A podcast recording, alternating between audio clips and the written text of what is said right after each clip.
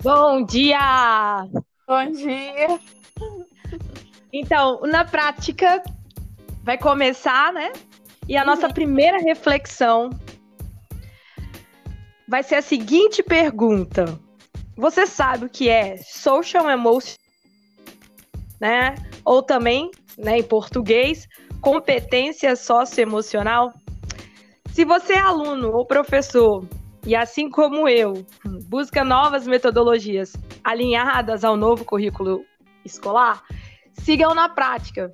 Hoje a nossa conectada é a Micaela e ela vai contar um pouquinho da experiência dela e por que ela é a nossa primeira convidada do Na Prática. Ei, gente, tudo bem? Meu nome é Micaela, como a Gabriela falou, e eu sou psicóloga, né? Formei pela UFES. E lá na UFES a gente desenvolveu algumas oficinas de habilidades socioemocionais com estudantes da universidade. E, além disso também eu dou palestra em escolas sobre isso, é, sobre como desenvolver empatia, identidade do estudante. Ela e tem um canal. Ah, eu tenho uma página no Instagram, chama Vamos Terapia. Você pode seguir lá. E a gente está sempre falando sobre conteúdos importantes sobre saúde mental, né? E é isso. E aí, eu tenho então uma pergunta para a gente começar.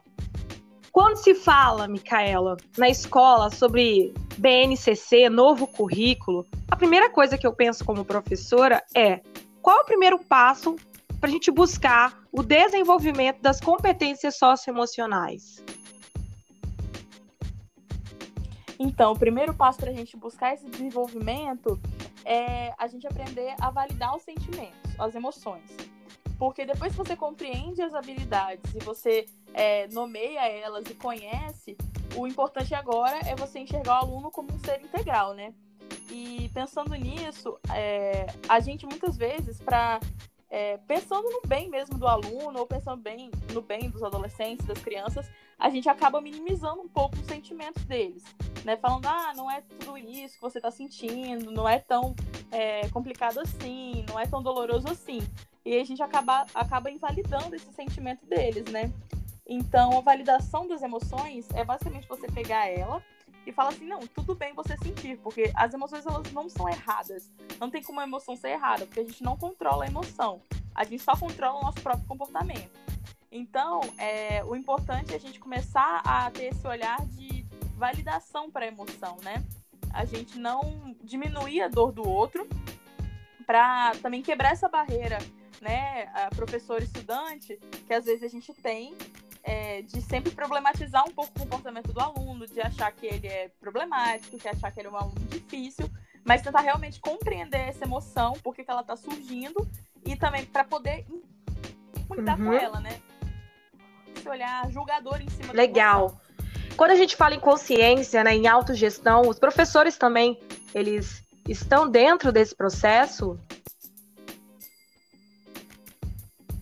Sim. É, a, você fala consciência e autogestão. Né? Consciência né? e autogestão.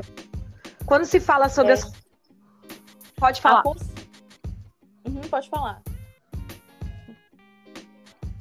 É, a consciência é, é a base da, da, da questão da terapia, né? A questão da análise de comportamento. Porque primeiro a gente tem que ter consciência das atitudes, né? Então, quando a gente fala de consciência, a gente também fala de aprendizado a gente precisa aprender a nomear essas emoções e aprender a nomear o que a gente está sentindo. E tudo é por aprendizado porque a gente não sabe bem.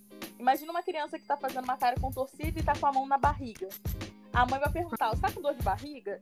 E a criança vai falar sim ou não. Mas toda vez que a criança fizer esses gestos, a mãe vai perguntar a mesma coisa. Então ela vai aprender que aquilo que ela está sentindo é dor de barriga. Agora, se a gente se a criança chora e a gente fala, para de chorar, não chora tanto que não é para tanto, a gente acaba diminuindo isso, né? Essa, essa importância daquilo. Pergunta, sabe, de 0 a 10, por exemplo, quanto você tá sentindo essa dor? A, ensinar a, a perceber a intensidade da dor das coisas também é importante para desenvolver essa inteligência emocional, né? Nossa, muito bom. Muito obrigada, Micaela. O tempo é curto, mas aí a gente, a gente vai, a gente continua conversando mais né, nas próximas semanas. Cada semana a gente tem um podcast. Essa foi a Micaela no Na Prática. Obrigada, tá? Obrigada. Tchau, Obrigada tchau. Beijo, tchau.